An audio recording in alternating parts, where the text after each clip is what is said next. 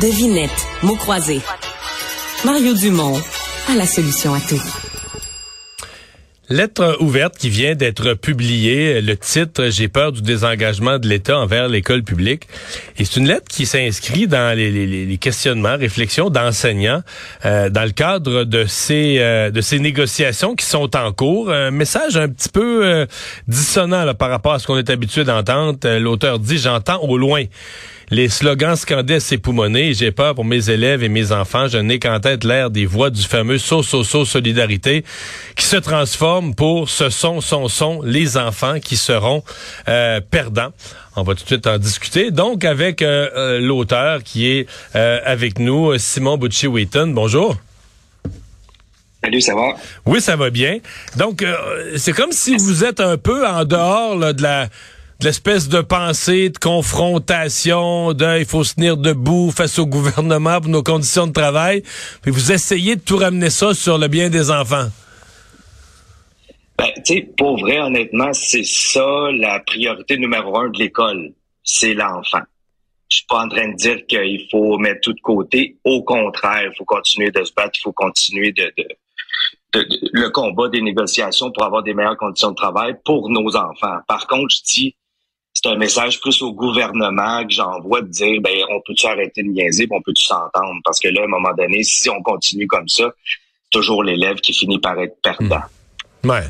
Euh, donc, dans votre réflexion, l'élève serait perdant de quoi? là? D'une grève ou de moyens de pression qui se prolongeraient, par exemple, où on, on suspendrait comme moyen de pression des sorties scolaires, des choses comme ça?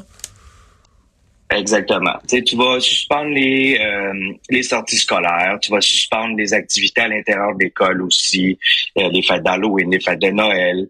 Euh, S'il y a une grève, ben c'est sûr que l'élève va encore être perdant. Puis comme je dis aussi dans l'article, je dis, euh, tu sais, la COVID, elle a fait mal dans les écoles. Là, et il faut pas continuer, il faut aller de l'avant, il faut, il faut garder nos élèves dans nos écoles pour être capable de les aider à rattraper peut-être le retard. Et là, présentement, si on s'en va en grève, je dis pas que je suis contre la grève. S'il faut, c'est ça qui va arriver parce qu'à un moment donné, il faut mettre de l'avant les conditions gagnantes pour, un, attirer euh, des nouveaux enseignants et surtout empêcher que ceux qui sont là s'en aillent. Hmm. Ouais, parce que c'est ce que disent vos leaders syndicaux, là, que la bataille des conditions de travail, euh, avec les moyens de pression qui viennent avec, c'est la même bataille, c'est la bataille pour la qualité de l'éducation. Ça veut pas dire que moi je partage ça toujours à 100%, pour une partie oui, mais euh, donc vous vous dites euh, parce que c'est ça, la bataille, la bataille est pour une meilleure éducation, mais pendant la bataille, on peut faire vivre aux jeunes une année euh, une année difficile. Ben, c'est sûr. Puis, tu sais, honnêtement, c'est pas le but d'avoir une année difficile pour les enfants. Moi, dans le fond, je veux juste dire, tu sais, quand on demande pour la composition de la classe euh, dans, dans les négociations, tu sais, si, si ceux qui vont aux négociations du côté euh, du gouvernement, ils comprennent pas c'est quoi une gestion de classe, euh, ne serait-ce que d'avoir, pour vrai, deux, trois, quatre élèves de moins par élève si c'est des problèmes académiques, si c'est des problèmes de comportement, ça change, ça change l'emploi d'un professeur au complet. Et peut-être qu'encore une fois, ben il y en a d'autres qui vont vouloir rester, puis les autres qui vont vouloir être attirés vers ça. Hmm. C'est vraiment le message que je dis, c'est c'est oui le syndicat, il faut qu'on continue le travail, puis il faut continuer de se battre, mais c'est plus euh, de l'autre côté, du côté de l'État, de dire à un moment donné, mais tu sais, arrêtez de vous désengager un peu. Et c'est important parce que les, conséquences de vos actions, ben, ils, ils se répercutent tout de suite les répercussions dans les classes. Là. Ouais. Le, vous dites craindre le désengagement de l'État envers l'école publique, mais mhm. quand on regarde le, budget de l'éducation par enfant, il n'est pas en diminution au cours des cinq dernières années, il est en forte augmentation, même que certains se demandent euh, où va l'argent. Là, bon, il y a eu des bonifications salariales pour les plus jeunes enseignants, mais euh, on n'est pas on n'est pas en mode là présentement, on n'est pas en mode coupé dans l'éducation, pas du tout. On en rajoute. Euh, est-ce que l'effet se fait sentir sur le terrain? Là, Je pose la question. Ben non, pour vrai, parce que oui, tu peux en rajouter, mais c'est du rattrapage qui est fait. Donc, c'est même pas encore comme si c'était de l'over qui, qui, est ajouté pour aider. Tu sais, on est encore en pénurie d'enseignants, on est encore en pénurie de suppléants, on est encore en, pénurie pour tous les travailleurs euh, de soutien dans les écoles. Donc, oui, ils en mettent de plus parce que ça a été pendant longtemps négligé aussi, peut-être, je pense. Hmm. Mais en même temps, quand je dis des engagements de l'État envers l'école publique, je pense que quand je parle de l'État, je parle aussi des citoyens. On, a laissé aller pendant trop longtemps l'école publique, puis on s'est dit, ben, c'est correct, ça rouvre au mois de septembre, puis ça ferme au mois de juin, c'est bien correct. Hmm. Mais c'est pas juste ça l'école. Avez-vous, euh, vous avez parlé tout à l'heure de, de, de, conditions de travail pour garder les enseignants qui sont mhm. là et en recruter d'autres. Euh, bon, recruter d'autres, c'est une affaire, mais je, vais plus parler de vos collègues, de ceux qui sont avec vous. Est-ce que vous sentez présentement le, le désengagement, la fatigue euh, des gens qui sont en réflexion sur, mettons, dans les prochaines années, leur carrière, est-ce qu'ils pourraient faire un virage puis quitter l'enseignement?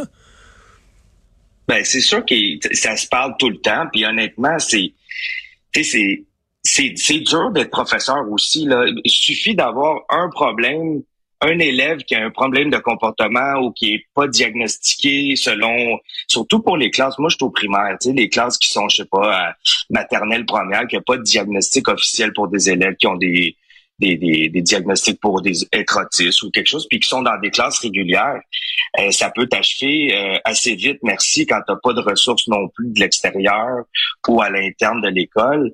Quand tu as deux, trois cas comme ça dans ta classe, déjà sur une classe de 21 élèves, c'est pas facile, tu sais.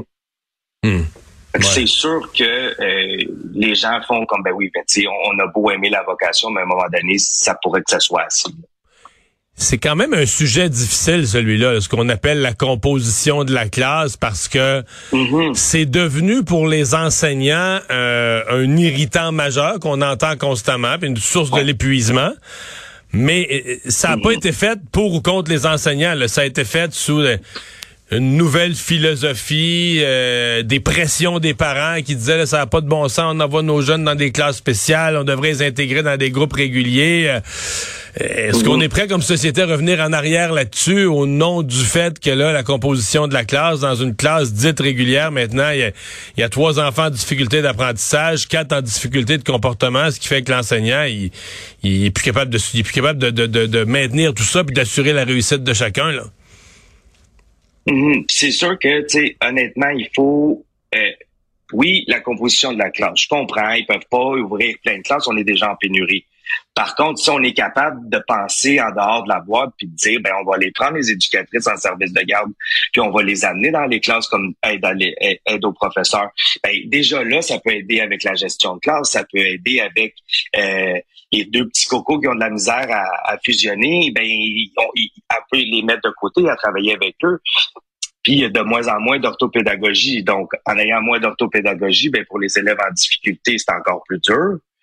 Donc, je suis d'accord là, que c'était pas le moyen de retourner en arrière avec des classes spécialisées puis, puis de mettre de côté des gens qui ont des problèmes de des gens des élèves qui ont des problèmes académiques. Par contre, faut avoir du soutien. Ouais. parce que l'enseignant est laissé euh, bien seul avec euh, le, problème euh, complexe. Merci beaucoup d'avoir été là. Au revoir. Ben, ça me fait plaisir. Simon Bocci-Wilton, enseignant au primaire, qui donc signe cette lettre ouverte dans la section Faites la différence du journal.